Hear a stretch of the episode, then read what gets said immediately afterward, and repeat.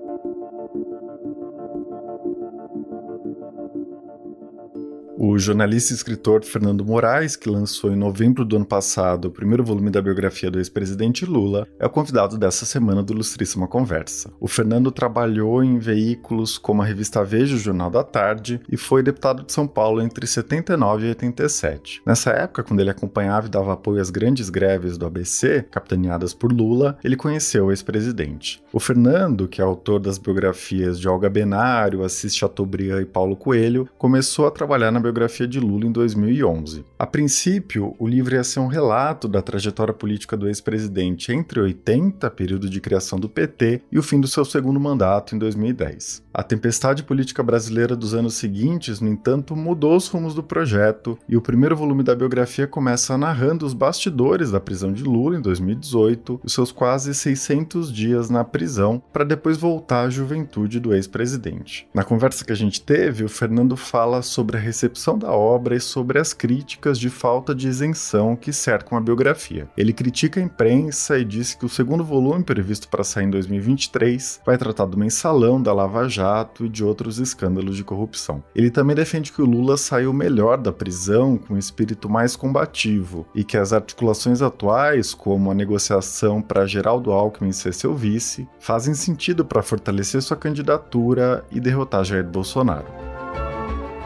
Eu sou Eduardo Sombini e este é a Ilustríssima Conversa.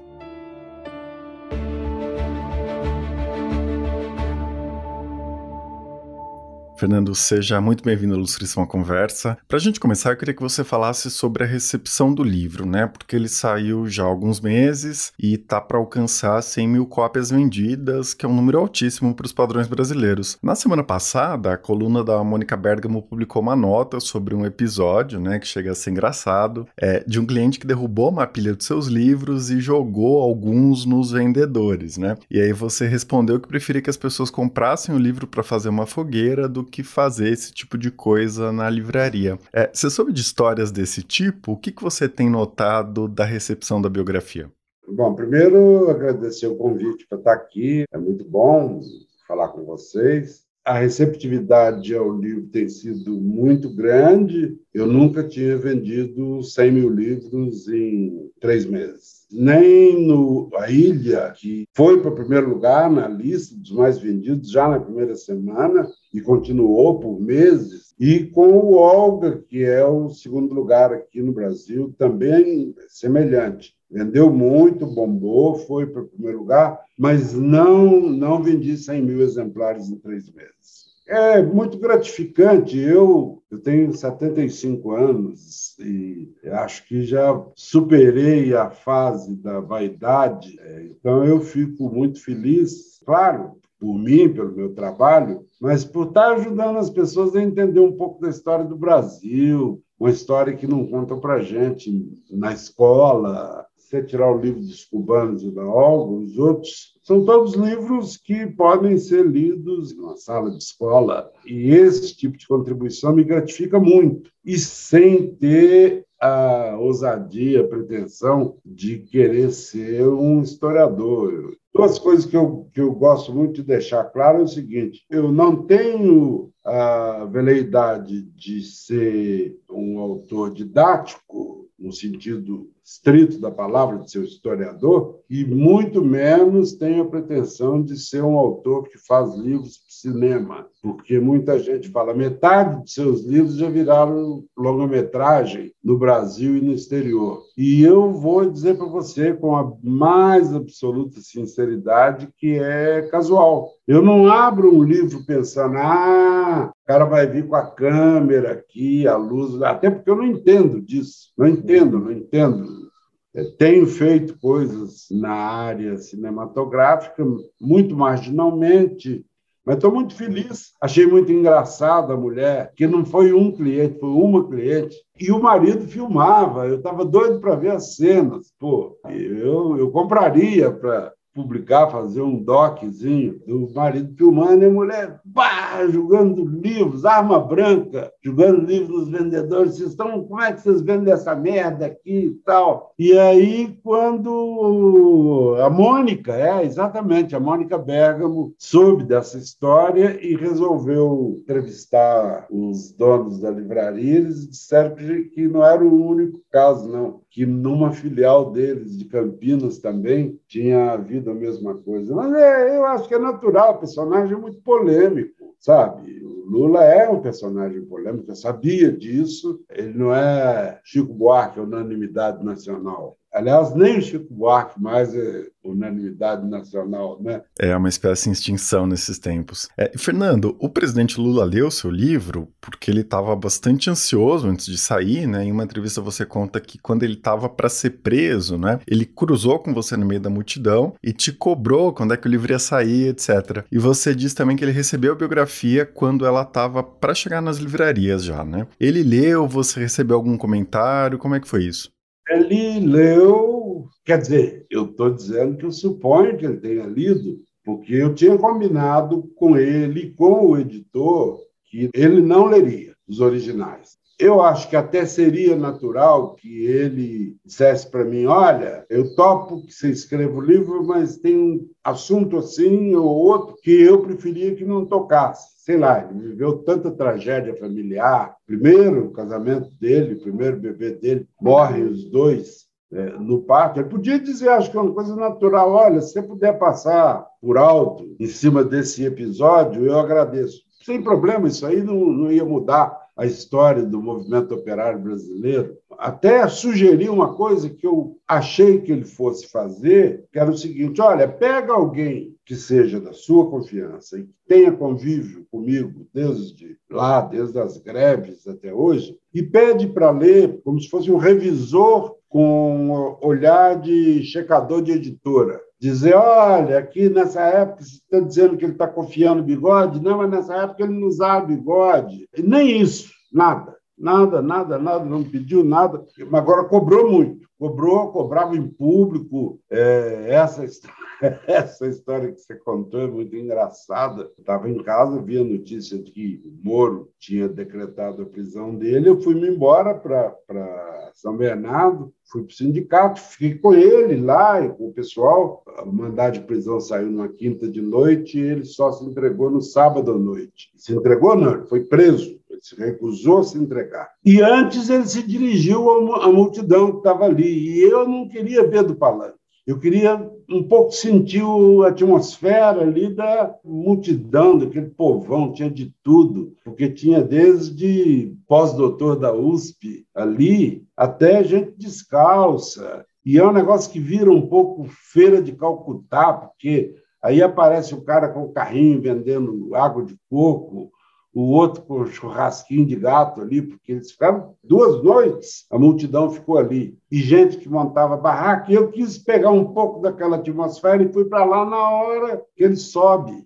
no palanque para se despedir, para anunciar formalmente que ele ia ser preso. E aí ele começa a identificar amigos antigos no meio do povo, fala: tá ali o fulano, pô, rapaz, você lembra da greve de não sei quando? Ele falou: está ali o Fernando Moraes. E cadê a porra do livro desse jeito? Cadê a porra do livro? Rapaz, eu estou indo para a cadeia. Você só vai entregar esse livro depois que eu for morto, que, eu tiver morrido. E eu nem sei saber o que falar, né? Mas eram as únicas cobranças dele. E não foi a primeira e não foi a última. Ele várias vezes perguntava: cadê a porra do livro? Tanto que eu brincava dizendo o seguinte: na hora que o livro ficar pronto, eu vou sugerir ao Luiz Chuvax que o título seja a porra do livro, com vários F's, que era assim que ele se referia. Mas ele não leu os originais, e o primeiro livro que saiu, eu tinha combinado com o Otávio, publisher da, da Companhia das Letras, que me mandasse.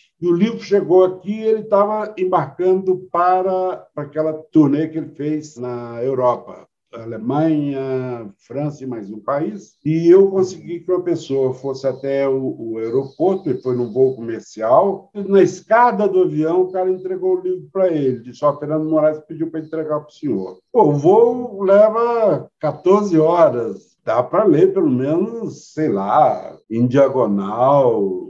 Eu sei que muita gente da comitiva dele leu pedaços e ele voltou eu não perguntei. Poucos dias antes, alguém me perguntou: Você já sabe o que, que o Lula achou do livro? Eu falei: Olha, não sei e não vou perguntar, porque eu não escrevi o livro para o Lula. escrevi o livro para o mesmo público que leu A Ilha, que leu Olga, que leu Últimos Soldados, que leu Paulo Coelho, enfim. Não vou perguntar. E é uma coisa engraçada, né? porque parece um pouco de, de nonsense depois que ele voltou da viagem, eu já tive uma dezena de vezes com ele, porque eu estou meio ajudando aí a equipe do Oliver Stone, do cineasta americano, que está fazendo um documentário sobre ele já há muitos anos. E eles vieram agora para fazer a penúltima rodada de conversas com ele, de cenas e tal. E eles achavam muito engraçado que eu e o presidente não falávamos do livro. Falava de tudo, falava de ah, não posso mais fumar charuto por causa do Covid, tinha trocar de motocicleta, e ele me, me passando pito, ele é sempre paizão, né? Você é irresponsável, ficar andando de motocicleta, tá com 75 anos aí e tal. E eu, os caras perguntavam, me diga uma coisa, e o livro? Eu falei, não, não, não escrevi para ele.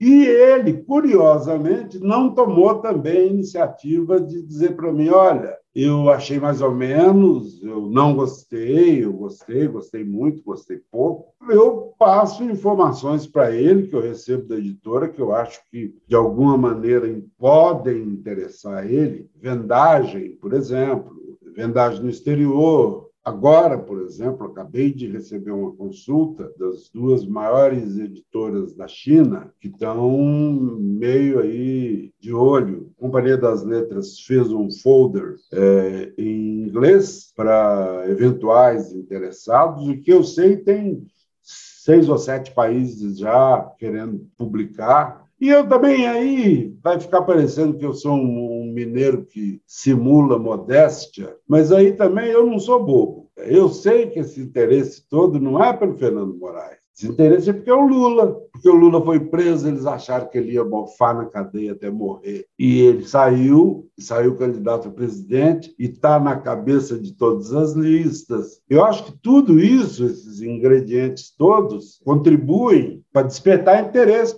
Então eu não fico, sabe, eu não sou picado pelo mosquito da vaidade, mas é bom. E é bom materialmente, porque me ajuda a trocar de motocicleta, né? Com certeza. Fernando, eu queria retomar uma coisa, né? A recepção que o livro teve na imprensa quando saiu. Várias reportagens daquela época destacavam que você se desvia do caso do triplex do Guarujá e das acusações contra o presidente Lula. Eu estava revendo esses textos hoje, né? O título da reportagem da Folha, feita pelo Ricardo Baltazar, é Nova biografia de Lula põe Lava Jato em segundo plano e revê origens do PT. A do Estadão é Biografia de Lula escrita por Fernando Moraes detalha prisões, mas omite processos por corrupção. Eu li o Globo também e não encontrei nenhuma reportagem específica sobre o livro naquela época. Por que essa escolha, né, de citar uma ou duas vezes o caso jurídico que levou à prisão do Lula e não mais que isso? Como você vê a recepção na imprensa do livro? Olha, se você começar a ler o livro de trás para frente, você vai encontrar lá no final um apêndice, porque ao longo desse tempo que eu venho acompanhando Lula, desde que ele deixou a presidência, que é quando eu começo a trabalhar com ele no projeto do livro, eu ouvi dezenas de vezes ele falando em palanque, tudo quanto é canto, e às vezes no exterior, na África do Sul, na Índia, na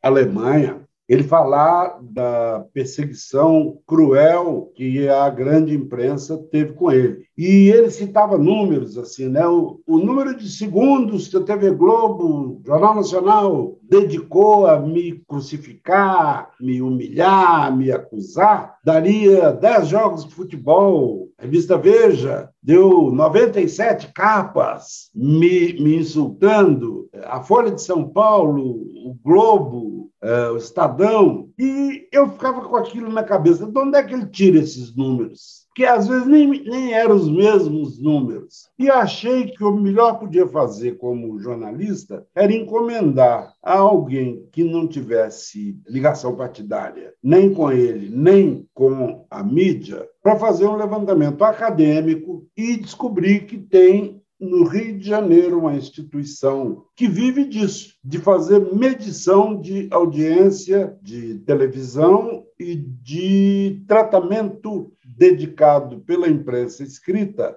aos mais variados temas. Então, se você, por exemplo, quiser saber qual é a opinião que as pessoas têm sobre o seu programa, se você encomendar a ele, você vai pagar. E eu pedi, pedi um orçamento e consultei a editora, consultei o Luiz e o Otávio, porque eu achava que era uma informação importante para passar para o leitor, para não ficar parecendo uma coisa vaga, demagógica. E propus a esse grupo do Rio de Janeiro, é um grupo fundamentalmente acadêmico, que fizesse, desde o começo da Lava Jato até a prisão do Lula, o tratamento que foi dado a ele e ao Moro. Então, eu selecionei os veículos: Jornal Nacional, revista.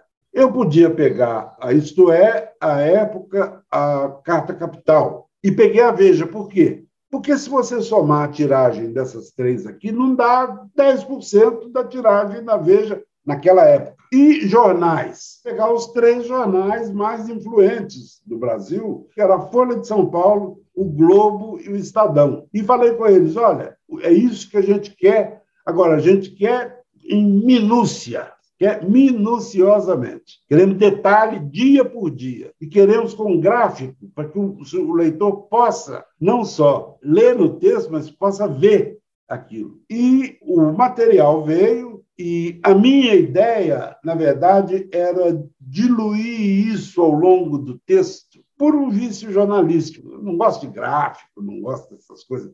Eu gosto de escrever, contar.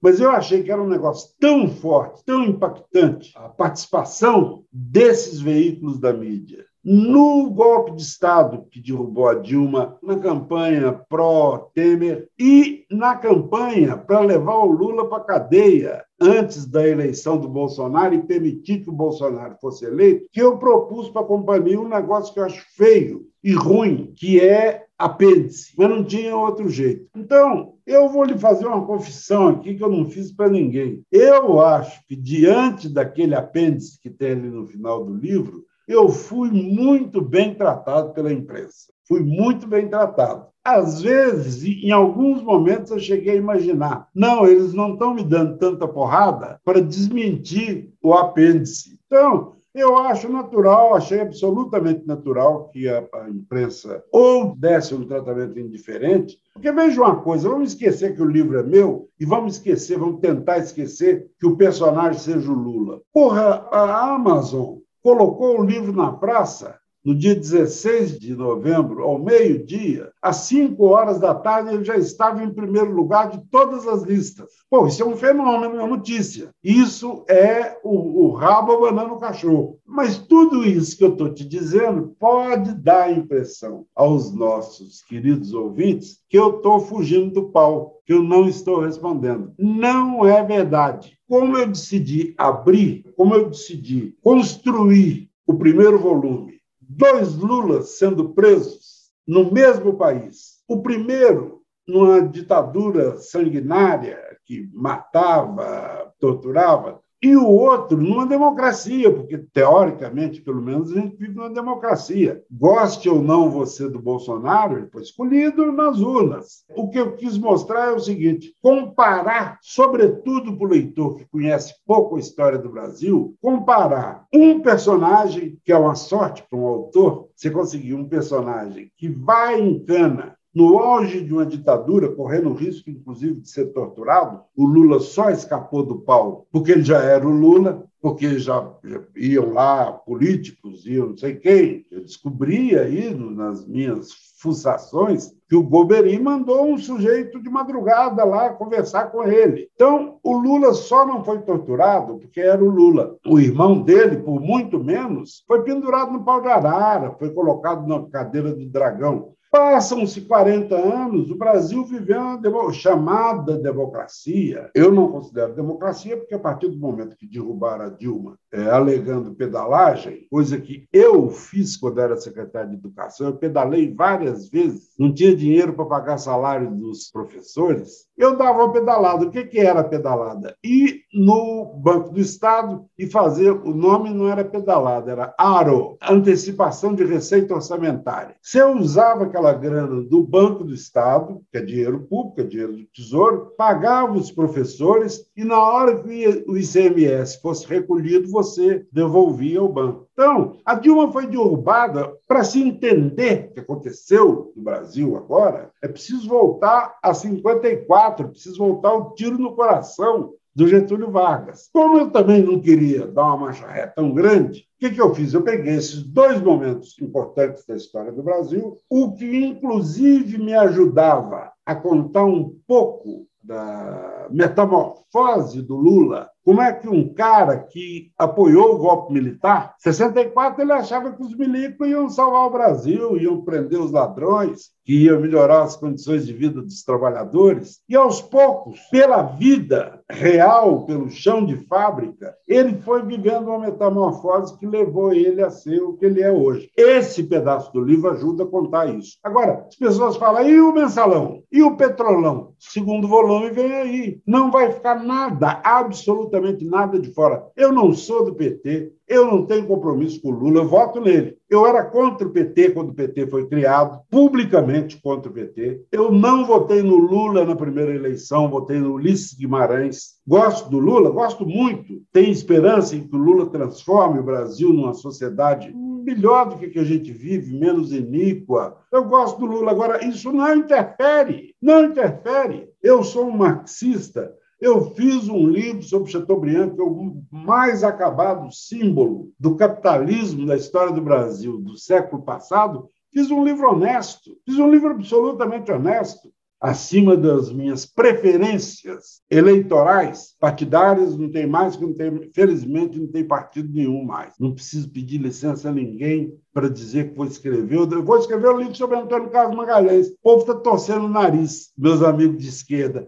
E eu repito o seguinte: quem não se interessa por Antônio Carlos, jornalista que não se interessa por Antônio Carlos Magalhães, tem que mudar de profissão. Então, o segundo volume vai mergulhar, vai contar a vida dele na Constituinte, vai contar as derrotas dele, vai contar a tramóia da Globo para o Fernando Collor vencer a eleição, vai contar detalhes das duas derrotas que ele sofreu para Fernando Henrique Cardoso, vai mergulhar no governo dele e contar tudo, contar é, mensalão, como é que nasceu, quem estava, a sala da Casa do Deputado em Brasília, onde nasceu o mensalão, chamado mensalão, vou falar também aquilo que, para mim, é o grande fenômeno do Lula, e eu acho que no exterior é o fato que seduz as pessoas a levarem, a pagarem 200 mil dólares, mais passagem de avião e mais hotel, para ele fazer uma palestra de duas horas, de três horas, como eu fui com ele para o mundo inteiro, é o seguinte: como é que o senhor fez uma revolução, tirou 40 milhões de pessoas da fome, da miséria,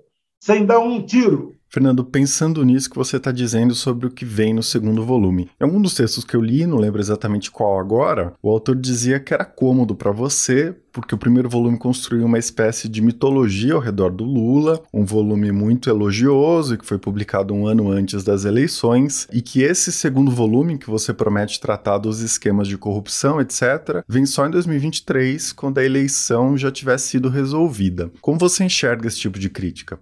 Olha, eu vou te dizer com toda honestidade se eu tivesse condições físicas, materiais, de publicar o segundo volume este ano, em junho, eu seria sepultado, espero que seja daqui a muito tempo, eu seria sepultado como sujeito que ajudou o Lula a se eleger presidente da República.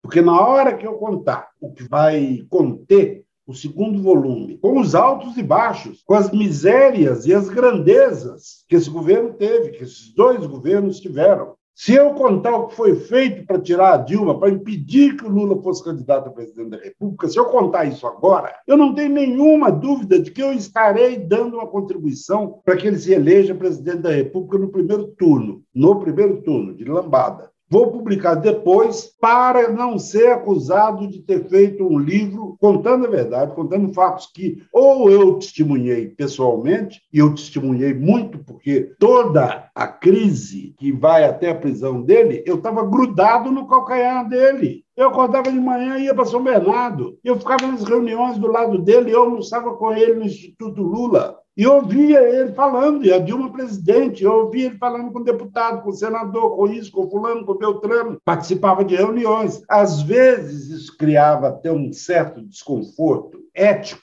para mim, que eu era obrigado a dizer para ele o seguinte, presidente, o senhor está se esquecendo que eu estou escrevendo um livro? O senhor está falando coisas aí que eu vou publicar, e eu não sei se, se isso vai agradar o senhor ou desagradar. E ele me respondeu, no dia que eu perguntei isso para ele, ele me respondeu de uma maneira meio. O Lula, de vez em quando, é meio trombudo, engrossa mais ainda a voz. Ele falou: Vamos fazer uma coisa. Você cuida do seu livro, eu cuido da minha vida. É, parece uma liberalidade, mas no fundo ele jogou uma cruz nas minhas costas. E não é cruz cenográfica de isopor, não, a cruz de jacarandá.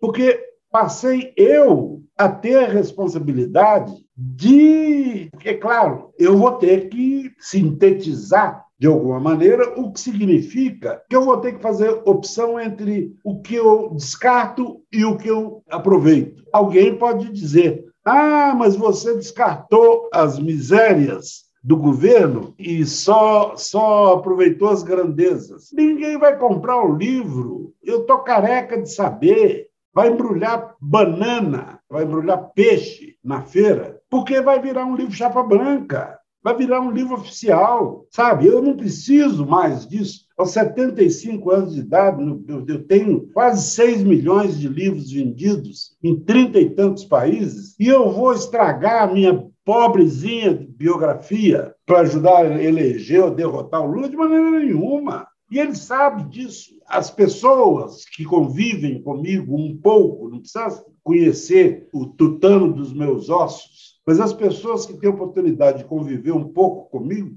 acabam descobrindo que eu sou uma pessoa séria. Antônio Carlos Magalhães, no dia que eu propus a ele fazer uma biografia, ele achou maravilhoso, gostou muito, até a hora que eu disse que ele não ia ler os originais. Ele saltou de banda saltou de banda, pegou o paletó, vestiu e falou: Vamos voltar a falar depois. Falei: Acabou. Esse foi para o ralo. Daí, a 15 dias, ele me chama Salvador e disse: Vamos trabalhar. Eu falei: Mas por quê? Falou: Porque eu li o Chateau o senhor comunista, que eu sei, o senhor velho bolchevique carbonário, incendiário, e o senhor tratou o maior símbolo do capitalismo brasileiro com respeito, com isenção. Então, as pessoas não entendem. Quando eu publiquei o Olga, eu estava procurando tema, procurando assunto, e falei, eu vou escrever um livro sobre o delegado Fleury, torturador. As pessoas caíam da cadeira, mas como? Um livro sobre Fleury é um livro sobre Fleury. Só não escrevi porque eu soube que já havia um colega nosso, Percival de Souza, que tinha sido repórter de polícia eh, eh, durante praticamente toda a carreira dele, que tinha muito mais qualidades do que eu para fazer um, um, uma, uma história do Fleury. Agora, o fato do Fleury ter sido um gangster, um desqualificado, um torturador, não o exclui da história do Brasil. Ele é parte integrante da história do Brasil e, se é assim, me interessa, sabe? Então eu não preciso fazer altar, fazer andor para o Lula. O Lula é o que o Lula é. O Lula chegou onde chegou sem a minha ajuda. Aliás, se você for considerar aí, apesar de eu ter dado porrada nele quando ele criou o PT, que eu achava que a criação do PT ia atrasar o fim da ditadura militar. Ele estava certo, eu estava errado, mas isso agora não conta.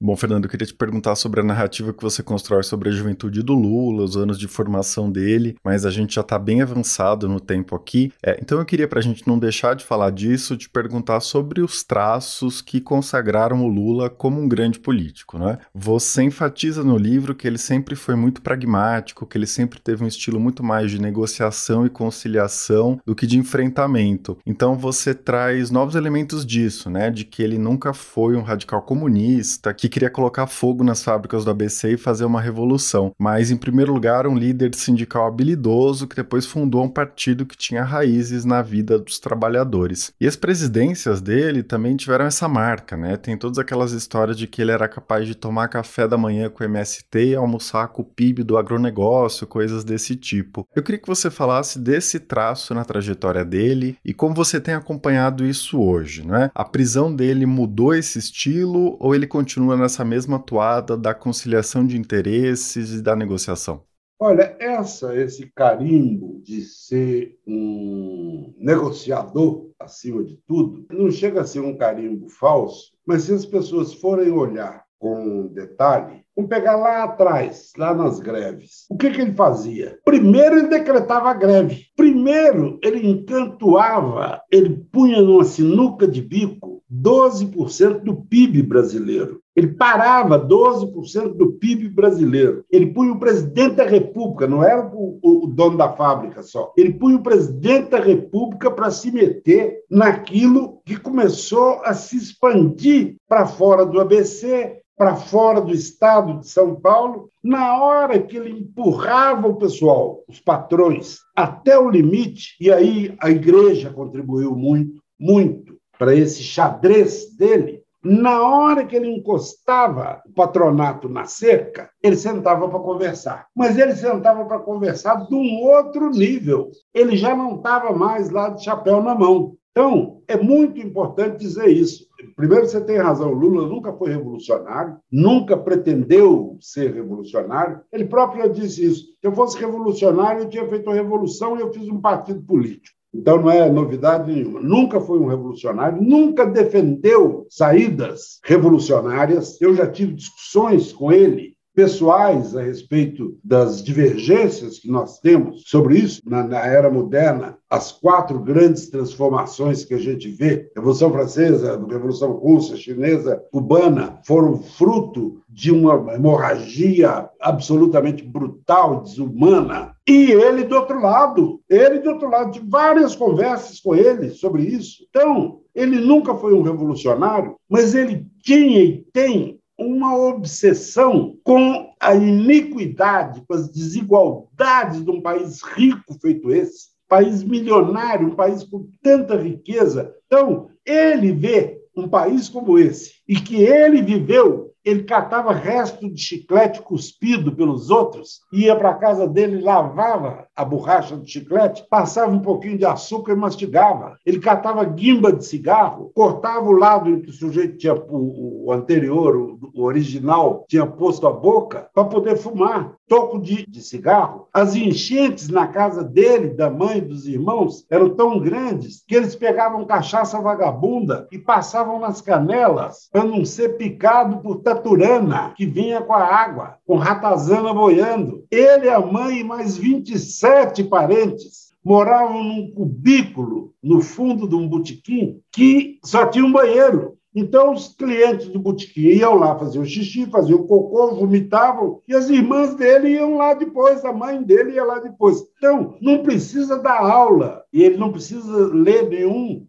dos nossos teóricos, não precisou ler nenhum dos nossos teóricos para saber o que é o Brasil. Ele passa quase que obrigatoriamente pela Cracolândia para ir para a sede do PT e vê o que é, que Brasil que é aquele. E aí vem a prisão. Eu estou convencido, tem gente, gente amiga dele que não concorda comigo. Eu estou convencido de que o Lula que saiu da prisão é infinitamente melhor do que o Lula que entrou. Primeiro, porque ele leu lá mais do que muito intelectual de nariz arrebitado leu. Tem um detalhe importante: você sabe que na cadeia, cada livro lido te dá uma remissão de um dia de pena, desde que você faça um resumo de cinco linhas. Ele recusou o direito à remissão e ele lia os livros anotando. E quando ele percebeu que ele tinha uma certa dificuldade para lidar ou com lugares ou com palavras, ele pediu que comprasse o melhor dicionário disponível e que comprasse o melhor atlas disponível. Então, ele ia lá e via Burkina Faso, Sri Lanka, E outra coisa que eu acho que é o mais forte que ele, que ele traz da saída da prisão é o seguinte: ele ficou impressionado com a quantidade de revoltas populares que houve no Brasil desde o tempo do Império e que nunca ensinaram para ele, para os filhos dele, para os netos dele em escola tudo. De Antônio Conselheiro, a, a, a, Guerra do Contestado em Santa Catarina, sabe? Eu fiquei tão, tão seduzido. Primeiro que ele é um sedutor de homens e mulheres. Eu fiquei tão seduzido pelas histórias que ele contou das revoluções que eu falei com ele, presidente, a hora que acabar o livro, eu me disponho a fazer pro bono, sem cobrar um tostão, uma coleçãozinha com cada uma dessas histórias para o PT, ou se o senhor, foi, senhor foi eleito presidente, ou Fundação Perseu Abramo, distribuir para ensinar para as crianças aquilo que não ensinaram para nós sabe? Então, outra coisa, já que o tempo está indo para o espaço, o Lula que saiu da cadeia é um anti-imperialista. Ele descobriu, lendo, vendo o Assange, vendo o Snowden, lendo o que esses caras desenterraram, ele passou a ter uma clareza enorme dos interesses do imperialismo no Brasil e sem fazer distinção entre democrata e republicano. Tanto que as relações dele relação de Estado com o Bush foram infinitamente melhores e mais cordiais do que com Obama, infinitamente melhores. Ele, ele passou a ter uma noção do papel das grandes elites financeiras e industriais internacionais no Brasil. No Brasil não tem nenhuma, mas absolutamente nenhuma dúvida de que se ele ainda não era um anti-imperialista, ele saiu de lá anti-imperialista. Você acha que ele tem um perfil mais combativo, mais digamos, combativo, do que ele tinha antes? Tem aí um detalhe que é subjetivo. Lula tem a minha idade, Lula tem um ano mais que eu. Ele vai ganhar as eleições, na minha opinião. Eu estou, inclusive, eh, fazendo apostas, estou apostando que ele ganha no primeiro turno.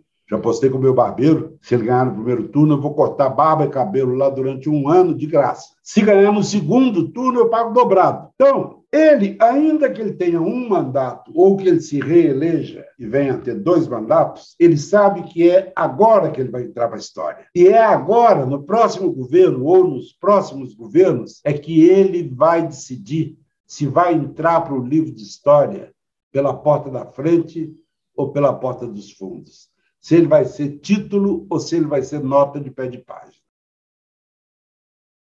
Por outro lado, ele está negociando a vice-presidência com o Geraldo Alckmin, né, em uma cena, uma composição mais de centro e articulando com outras forças que não são de esquerda. E isso apontaria, nesse caso, para um perfil menos combativo, menos radical, digamos. Você lembra né? que é, como você Cardoso chamou Antônio Carlos Magalhães para negociar e a dona Ruth deu um coice público no ACM e o ACM se vingou, fez um telefonema desaforado para ela e tal. Mas a aliança do Fernando Henrique Cardoso, que era considerado líder da elite da política brasileira, acabou sendo com o, o, o PFL, com a Arena. Vamos chamar do velho nome da Arena. O vice dele foi o, o Marco Maciel, o vice-presidente do Lula, o Zé Alencar, era um dos homens mais ricos do Brasil. Era um dos homens mais ricos do Brasil. Ele era. Muita gente falava só da questão da, da produção dele na área de tecelagem, sem contar que ele já estava exportando soja para a China antes dele ver o Lula pela primeira vez. E uma coisa curiosa, ele chama, você vê as contradições do Lula, ele chama para ser seu vice um dos homens mais ricos do Brasil, de um partido que era considerado um partido centrão, para usar a linguagem de hoje, e que era contra a alta de juros, era contra o capital financeiro era um sujeito que batia no Lula. Ele saía de reunião ministerial, a imprensa ia cercar o Zé de Alencar. E aí, presidente, o que, que o senhor achou? Ah, a reunião foi ótima e tal. Agora é uma pena que não, não, o presidente não, não mandou baixar os juros. Tem que baixar os juros, a economia não cresce, senão não vai ter trabalho para todo mundo. Então, seria muito mais fácil que a política fosse linear. Agora, se você me perguntar, o que, que você prefere? Que ele faça uma aliança com o Alckmin que aliás eu conheço bem, eu convivi com ele, fomos deputados juntos durante oito anos, se você me perguntar pessoalmente, independentemente, supondo que a gente não estivesse falando para público, se me perguntar com quem que você acha que ele deve fazer a aliança? Com o Geraldo Alckmin ou com o Guilherme Boulos? Ele dizer com o Boulos, claro. Só que a gente provavelmente perderia a eleição. E a única coisa que eu quero nesse momento é ver o Bolsonaro pelas costas. Agora, tudo tem um limite. Tudo tem um limite. Se você disser que para tirar o Bolsonaro ele tem que fazer aliança com o general Heleno, eu já vou engatar marcha ré. Agora, o Geraldo Alckmin, com todos os defeitos que ele tem, e não são poucos, e a população conhece, acho que para fazer uma aliança rumo ao centro, centro-direita, está muito bem. E se alguém diz, ah, mas o Alckmin é um cavalheiro, é um sujeito politicamente sofisticado, o Michel Temer também era. Então, é preciso dormir com um olho no padre e o outro na missa. E o Lula aprendeu. O Lula aprendeu com isso. O Lula foi para Brasília no meio do furacão, no tubo do tsunami. Ele largou tudo aqui foi para Brasília tentar salvar o mandato da Dilma. Então, ele conhece isso, não é de ouvir falar e nem de ler. Ele conhece isso da pele dele, da carne dele. Então, me preocupa menos. E de mais a mais, eles, ele e a Dilma são pessoas diferentes, são como nós dois somos pessoas diferentes. Ele e a Dilma são pessoas diferentes que lidam de maneira diferente com o poder, que lidam de maneira diferente com o adversário, sabe? Eu brinco muito com ele, eu brinco muito com ele, dizendo o seguinte: o presidente, o único grande defeito que o senhor tem é que o senhor não guarda rancor o sujeito enfia a faca nas costas, daí a dois meses o senhor cumprimenta ele com o maior respeito. O que, que, é isso? É um jeito de fazer política num país atrasado como o nosso, sabe? É assim que se faz. E se você for olhar para fora, você vai ver que se você não fizer determinadas alianças, você se enterra. É fácil. Por exemplo, por que, que eu larguei a política? Quer dizer, na verdade, eu não larguei, eu fui largado, fui escorraçado pelo povo da vida pública. Mas por que, que eu não fiz carreira? Porque eu tenho uma enorme dificuldade de ter boas relações com gente de quem eu não gosto. Então, ah, estão me chamando, é um velho carbonário, virou um bolchevique incendiário. Olha, lamento, agora não dá mais para mudar. O 75 é muito difícil mudar. Agora, eu entendo. O fato de eu ter essas convicções não me impede de entender que o Lula está sendo levado pelas circunstâncias a fazer uma aliança dessa natureza para tentar salvar o Brasil. Bom, Fernando, a gente podia continuar a conversa, falar mais da trajetória do Lula, da conjuntura política do Brasil, mas a gente tem que encerrar. É, foi um prazer conversar com você. Eu queria te dar os parabéns pelo livro e agradecer muito a sua participação aqui. De verdade, poder conversar com você. Este foi Ilustríssima Conversa. Eu sou Eduardo Sombini e a edição de som é da Laila Moali. A gente se vê daqui a duas semanas. Até lá!